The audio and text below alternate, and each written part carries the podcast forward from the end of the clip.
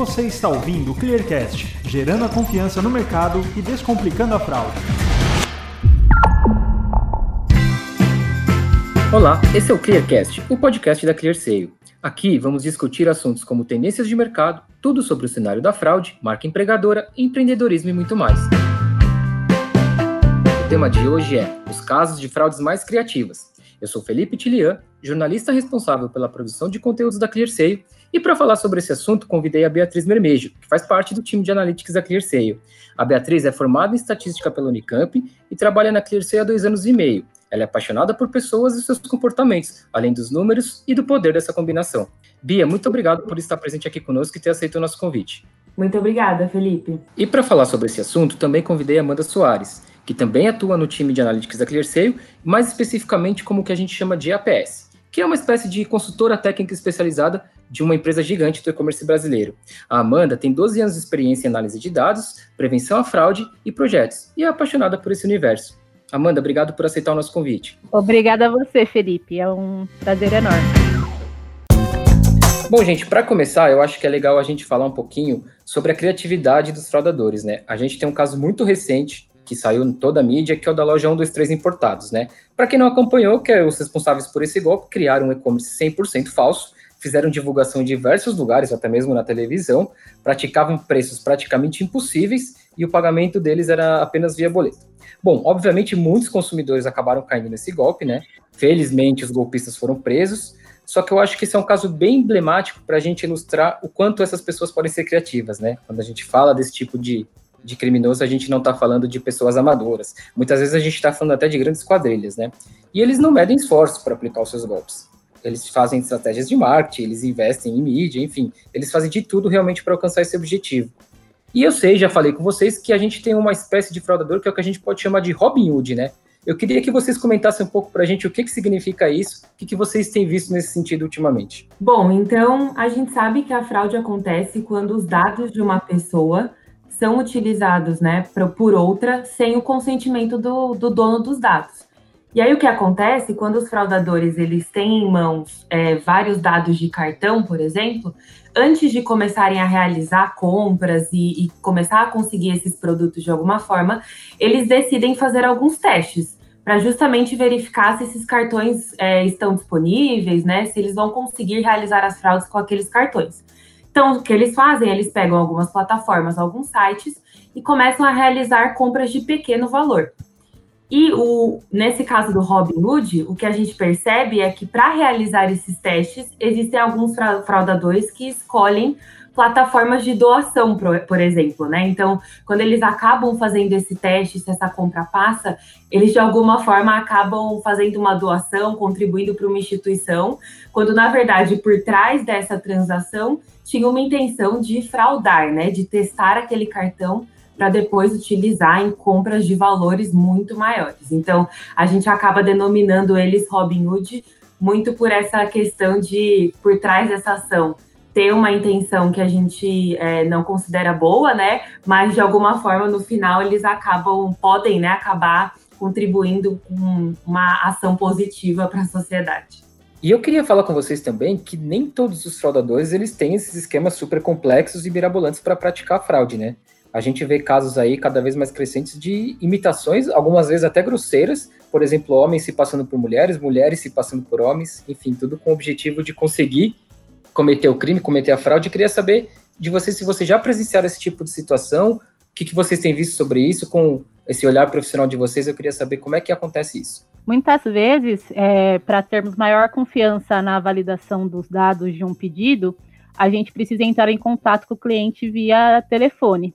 E nesse momento é possível é, verificar que alguns clientes tentam se passar pelas vítimas para conseguir fazer essa validação de segurança. Então, o que é comum é que, por exemplo, o titular do pedido é uma pessoa do gênero feminino, é, e quando a gente entra em contato por telefone, é, quem atende é um homem, e quando a gente pede para falar com a vítima, ele até simula: ah, um minutinho, vou chamar, só um minutinho. E quando ele retorna, e esse, é, nesse tempo a gente acredita que ele vai buscar as informações referentes a essa vítima para conseguir fazer a validação. Então, quando ele retorna, ele retorna já com uma voz feminina. preciso finalizar algumas informações com ela em sistema. Ela se encontra? Uh, espera só um minutinho, tá bom? Aguarda, aguarda sim. Alô? Boa tarde, será? Exatamente. Eu sou a Maria Cristina, estou falando da empresa Tudo bem com a senhora? Tudo bem com você. Então é super comum e o feeling auditivo é super importante na, na etapa de validação, para que você consiga verificar se existe ou não um, ter, um comportamento suspeito é, na ligação daquele, daquele pedido específico. Meninas, eu queria ressaltar aqui uma questão que a gente bate sempre na tecla, que é o controle dos próprios dados, né? Você saber proteger os próprios dados. A gente sabe, por exemplo, que com pessoas mais próximas, pessoas que a gente tem total confiança, às vezes pai, mãe, irmão, marido, esposa, enfim, namorado, namorada, a gente costuma relaxar um pouco com esse cuidado, né? E é aí que acontece o que a gente chama de fraude amigável. E a gente tem visto, ainda mais nesse período de quarentena, que as pessoas têm ficado mais próximas, uh, aumentar muito a quantidade de fraude amigável, inclusive com namorados utilizando dado de namorada, enfim, coisas nesse sentido. Se vocês puderem explicar para a gente, mais ou menos, o que, que é a fraude amigável e por que, que tem acontecido o aumento dessa questão de pessoas próximas utilizando os dados das outras, por gentileza? É, então, para quem tem essa dúvida, a fraude amigável é praticada por alguém que tem um vínculo, ou seja, sanguíneo ou afetivo com a vítima. Então, ou, ou, seja, né, o fraudador ele se aproveita de uma relação que ele tem pessoal com a vítima para roubar os dados e utilizar esses dados de forma indevida. É, dentro desse universo, a gente consegue perceber uma incidência de fraudadores realizando compras, por exemplo, em cartões de ex-relacionamentos. Isso porque a, a fraude já é facilitada, né? Como o Felipe apontou bem, as pessoas, é, quando estão em um relacionamento, têm um costume de usar o cartão do companheiro e deixá-los salvos, inclusive nos apps ou, a mesmo, ou até mesmo dentro do site de compra.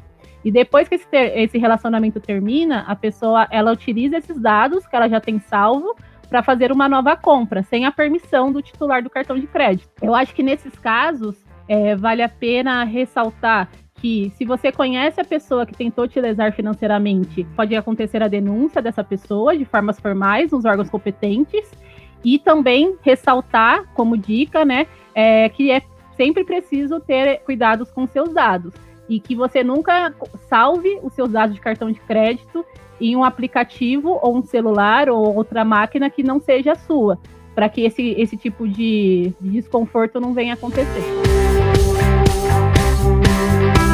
E a gente vê também, pessoal, o outro lado da questão, né? Que é casos que tem tudo para ser fraude ou que se mostram muito suspeitos e que quando você faz uma análise mais aprofundada, você percebe que se tratavam de bons consumidores fazendo compras legítimas. Vocês têm exemplo desses para trazer para gente? Temos sim, Felipe. É claro que o nosso grande objetivo é que é cada vez mais aprovar os bons compradores. Mas a gente também não pode esquecer que temos um segundo objetivo que é barrar a fraude, né? Então, quando a gente está analisando um pedido, não basta olhar somente para um aspecto dele e determinar que isso é fraude, né? Então, a gente tem alguns casos em que o comportamento nos leva a entender que é uma fraude, quando na verdade não é. Então, um exemplo é a gente consegue identificar vários pedidos que estão sendo enviados para o mesmo, a mesma região ou para o mesmo endereço, e todos estão é, fei sendo feitos é, compras de fraldas, por exemplo.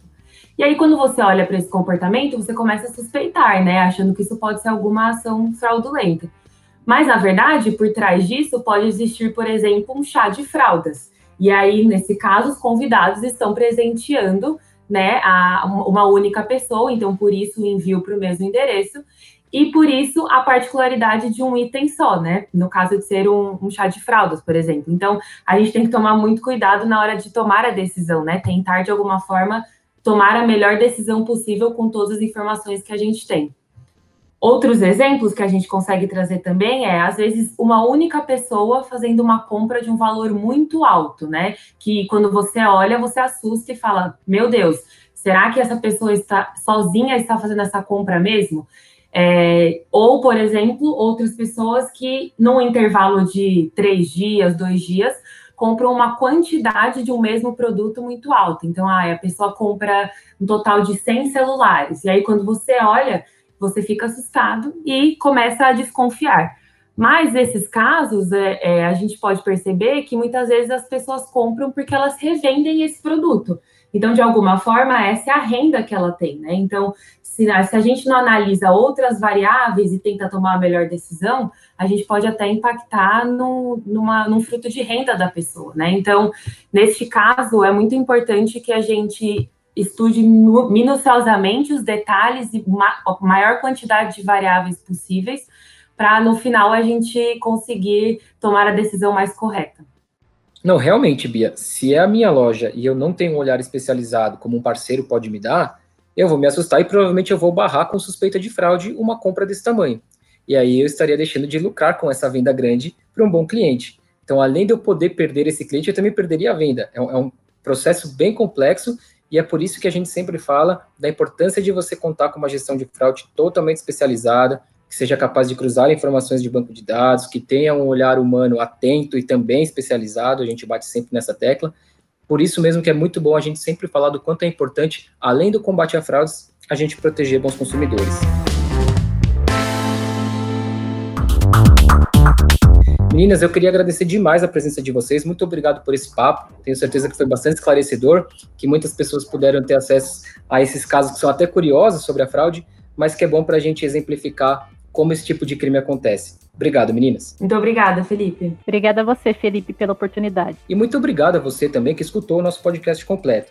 Se você ficou com alguma dúvida ou deseja enviar algum comentário, sugestão, é só enviar um e-mail para a gente no comunicacal.clear.seio. E você pode seguir a gente também nas redes sociais ou acessar o nosso site br.clear.seio. Muito obrigado e até a próxima.